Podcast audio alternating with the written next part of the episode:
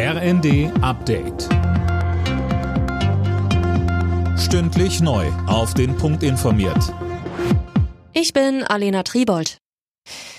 Drei Menschen sind am Nachmittag durch Schüsse in einem Kopenhagener Einkaufszentrum getötet worden. Mindestens drei weitere Menschen schweben in Lebensgefahr.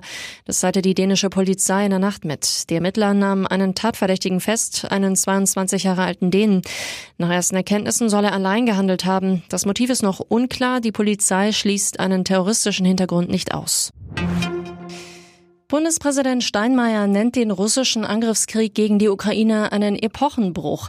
Russlands Präsident Putin stürze auch sein eigenes Land in den Ruin. Damit habe keiner gerechnet, so Steinmeier im ZDF-Sommerinterview.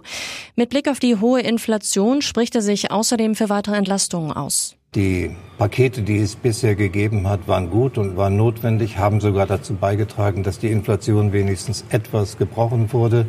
Aber man wird die Situation weiter im Auge haben und Instrumente überlegen müssen, wie man insbesondere den Geringverdienern, wie man denen das Leben erleichtert.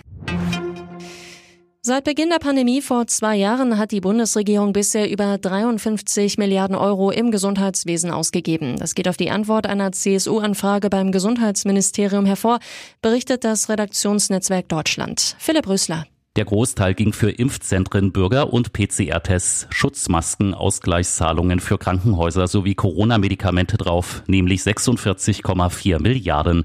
Für die Impfstoffe wurden bisher knapp 7 Milliarden Euro ausgegeben.